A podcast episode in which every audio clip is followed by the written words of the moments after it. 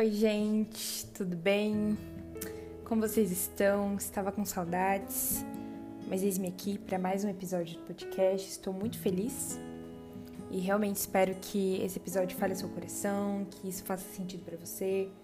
Peço que você compartilhe com seus amigos, com sua família, com as pessoas que você ama e para que Deus alcance mais pessoas através desse episódio. É um episódio bem importante é, como você viu aí, é, o título desse episódio é Deus dos que choram. E Setembro Amarelo chegou, e provavelmente associando o tema do episódio de hoje com esse fato, você já deve imaginar sobre o que nós vamos conversar hoje. Eu realmente, assim, gostaria de gravar esse episódio em outubro. Por quê? Porque eu acho que quando se trata de prevenção ao suicídio, né, que é o Setembro Amarelo, é essa campanha, a gente tem que se desprender de um mês só, né? A gente tem que estar sempre falando sobre isso, porque se trata da vida. Mas eu também realmente acredito na força desse movimento e eu quero valorizar isso. E eu lembro que eu estava lavando a louça tranquilamente. Eu amo, gente, que Deus ama conversar comigo quando eu tô lavando a louça. É, é incrível. E as minhas ideias sempre vêm quando eu tô lavando a louça. Mas enfim, eu estava lavando a louça tranquilamente, parece que Deus assim soprou esse tema no meu coração. E eu me senti encorajada a gravar um episódio sobre isso, né? Então vou usar esse lugar de fala aqui do podcast e o tempo de vocês que me ouvem para começar esse episódio dando um grande lembrete. É que Deus é Deus dos que choram, Deus é Deus dos depressivos, Deus é Deus dos que se cansam, dos que estão confusos, daqueles que lidam com os abismos da alma, dos que sofrem, dos que não entendem as, algumas circunstâncias e daqueles que se perdem por dentro. E eu não falo isso tirando essas afirmações da minha cabeça, mas a Bíblia o faz, né? Lá em Mateus 5, capítulo 5, versículo 4, tá falando que bem-aventurados os que choram, pois serão consolados. Esse versículo revela um dos traços do caráter do nosso Deus, do Espírito Santo, que é consolador. Né? E quem prova desse consolo sabe que, embora as nossas dores não sejam excluídas, enquanto as vivenciamos, nós não estamos sozinhos. Eu lembro que uma missionária foi na minha igreja e ela é missionária num, num país asiático e ela foi num. Ela conta que ela foi num, num velório, né? É, e a mãe do, da pessoa que havia falecido chorava tanto, assim, esperneava, sabe? E o choro dela era muito triste, assim. E eu lembro que essa missionária contando falou que quando ela olhou para aquela mulher, ela falou assim: essa mulher não tem o consolador, ela não conhece o consolador. Né? Então, que privilégio a gente poder provar desse consolo nas nossas aflições. Se nós olharmos para a Bíblia, é claro que o sofrimento nunca foi algo que Deus prometeu que a gente não vivenciaria, né? Ele não poupou nem o próprio filho, imagine nós, meros mortais, né? Literalmente. E vivendo num mundo caído como o nosso, com uma natureza distorcida como a nossa, como que a gente poderia esperar uma vida baseada apenas em dias felizes e acontecimentos bons? Né? Isso não existe. Isso é algo que, inclusive, me intriga na fé, porque eu vejo muitos cristãos, e não cristãos também, né?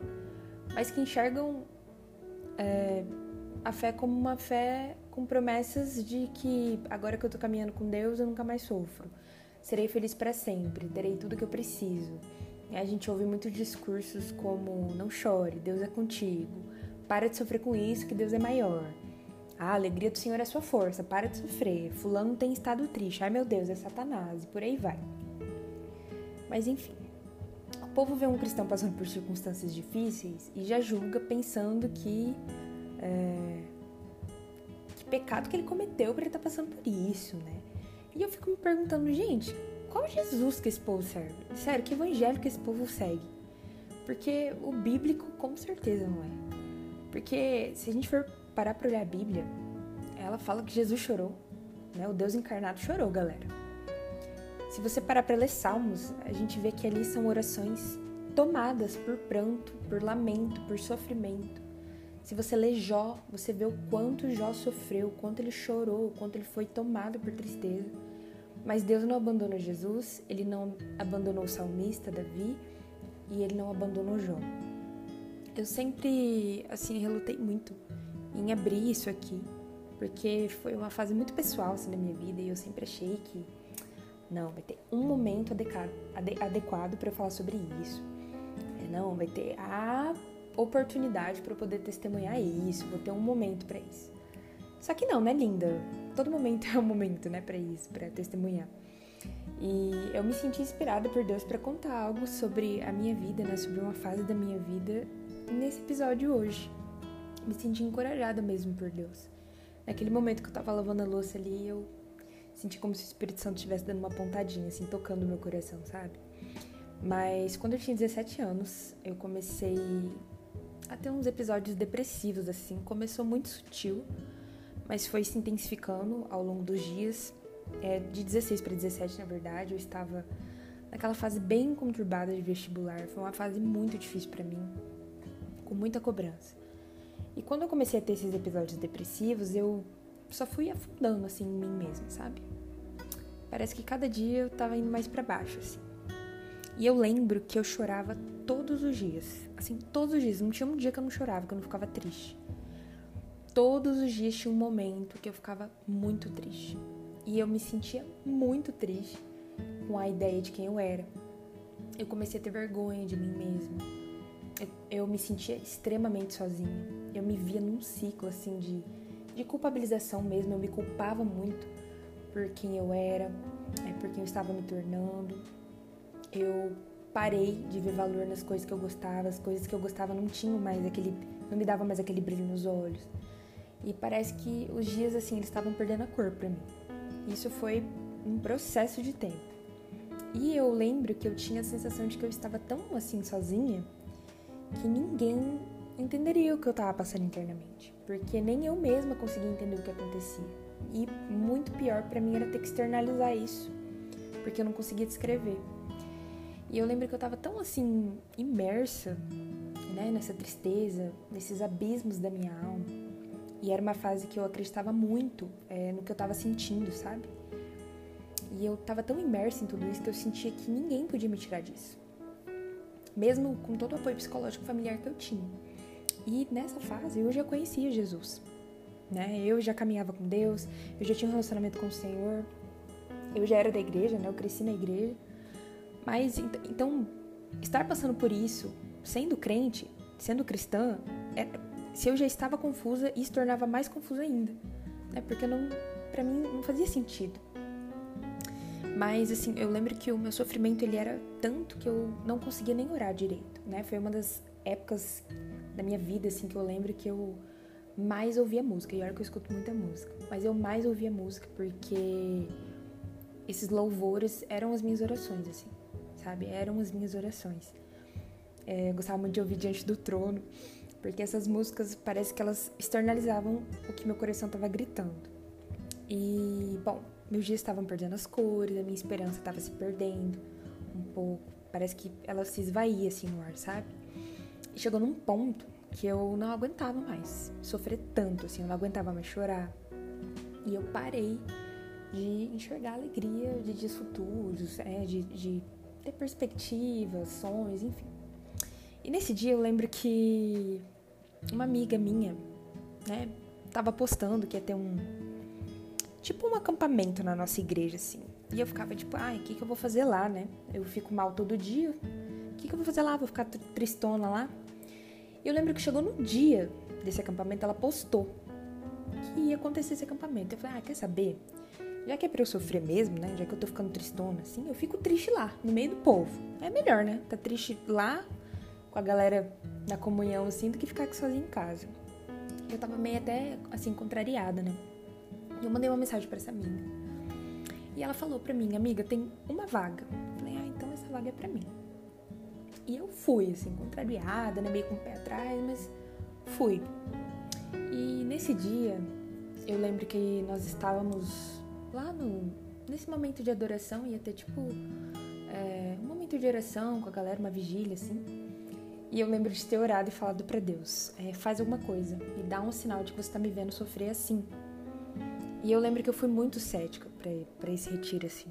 E eu só fiz essa oração curta, assim, Fiquei sentada, fiquei mais no meu canto. E depois de eu ter orado, eu lembro que a minha amiga veio até mim e ela orou por mim. E detalhe, ela nem sabia o que eu estava passando. E através daquela oração, aquela oração na verdade foi um bálsamo na minha alma. Deus me deu uma visão de todos os dias que eu chorava. Eu consegui ver assim, parece que eu estava vendo num telão. Todos os dias, os meus dias no meu quarto chorando. E Deus me dizia que Ele estava lá comigo em todos eles. E naquele momento, eu senti, né, enquanto essa minha amiga amada, maravilhosa e tão abençoada, enquanto ela orava por mim, eu sentia minha alma sendo aliviada e a minha mente sendo sarada daquelas acusações inúteis, meu espírito sendo aliviado. E assim, eu queria dizer que eu creio que Deus pode nos tirar dos abismos emocionais. Ele pode aliviar os nossos sofrimentos através de uma oração. Mas eu também creio que Deus pode fazer isso através de um processo de cura, de uma caminhada com Ele e com pessoas capacitadas para nos ajudar, né? Não pule etapas. É, aquele dia foi com certeza assim um dos dias mais marcantes assim da minha vida até hoje. Eu nunca esqueci porque eu entendo é, que tudo mudou a partir daquele dia, a partir daquela resposta de Deus para minha oração, daquela oração de uma amiga que eu tanto amo, sabe? T tudo isso para mim é, foi muito marcante, assim. E né, isso não quer dizer que eu não sofro, isso não quer dizer que eu não fico triste e tudo mais, mas isso é um testemunho que aponta para o poder de Deus, sabe? Para o poder que Ele tem, que Deus é Deus sobre as nossas emoções, sobre as nossas dores da alma, sobre as doenças da nossa alma. Ele também pode nos sarar. E Ele pode fazer isso através de uma oração e através de um processo. E seja como for, né, para você que não vê mais cor nos seus dias, para você que não vê mais sentido na sua existência, né, eu quero dizer para você que o Criador do arco-íris, Criador de todas as cores, ele pode colorir os seus dias novamente. Se você sente que não há mais sentido em viver, eu quero ler Romanos 4,17 para você. O Deus dá vida aos mortos e chama à existência coisas que não existem. Se você está morto internamente, Deus pode soprar sobre você um novo fôlego de vida e te dar uma nova história, chamando à existência novas perspectivas, novos sonhos de uma vida cheia de cores. Eu não estou afirmando que a sua vida vai ser livre de batalhas e aflições, eu realmente gostaria de poder dizer isso, mas eu quero dizer para você que em meio a tudo isso há um Deus relacional, que nos ampara, que nos fortalece. E eu digo com convicção que é um presente. É um presente, é um tesouro poder provar desse amor desse cuidado quando tudo ao nosso redor parece que está desmoronando. Há uma rocha inabalável na qual a gente pode se firmar. E é Jesus. Parece que é clichê falar isso, né? Mas, gente, não tem nada melhor do que sofrer com Jesus. Isso é um presente nas nossas tribulações, isso é um presente nas nossas aflições. Ter certeza de que no meio da tempestade, Jesus está no barco, isso é maravilhoso. E quem prova disso sabe do que eu estou falando.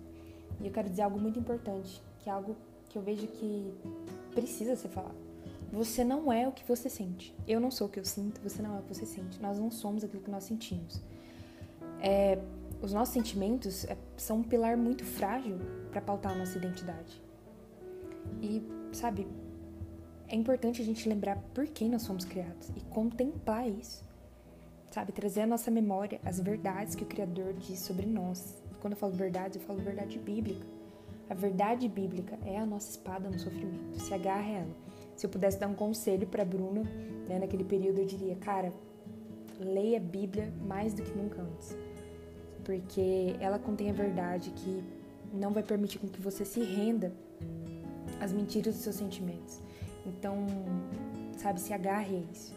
E eu quero dizer que se você sofre com depressão, você tem tido ideações suicidas, se, você tem, se isso tem sido perturbador para você, procure um psiquiatra, procure um psicólogo e não tenha vergonha de colocar sua dor diante de Deus, porque Ele não vai te abandonar. Procure ajuda, não tenha vergonha disso e saiba que isso não te torna menos filho de Deus, mas só te torna mais humano.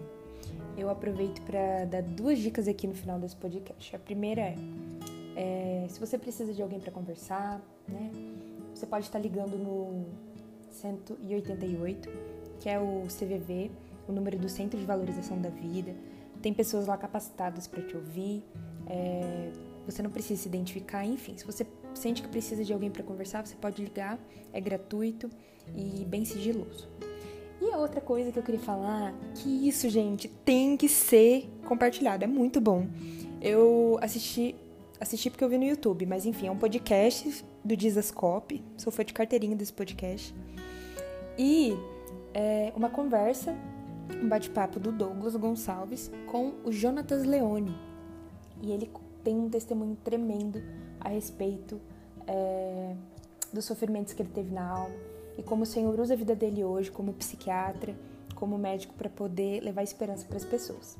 Então, fica a dica aqui. Eu espero realmente que esse episódio tenha edificado a sua vida e que isso tenha te, te abençoado. Nossa, ia falar te abandonado, credo. Mas que isso tenha te abençoado. Eu tô muito feliz de estar aqui. E, e é isso, gente. Espero que Deus abençoe vocês. Que vocês tenham uma boa semana. Beijos.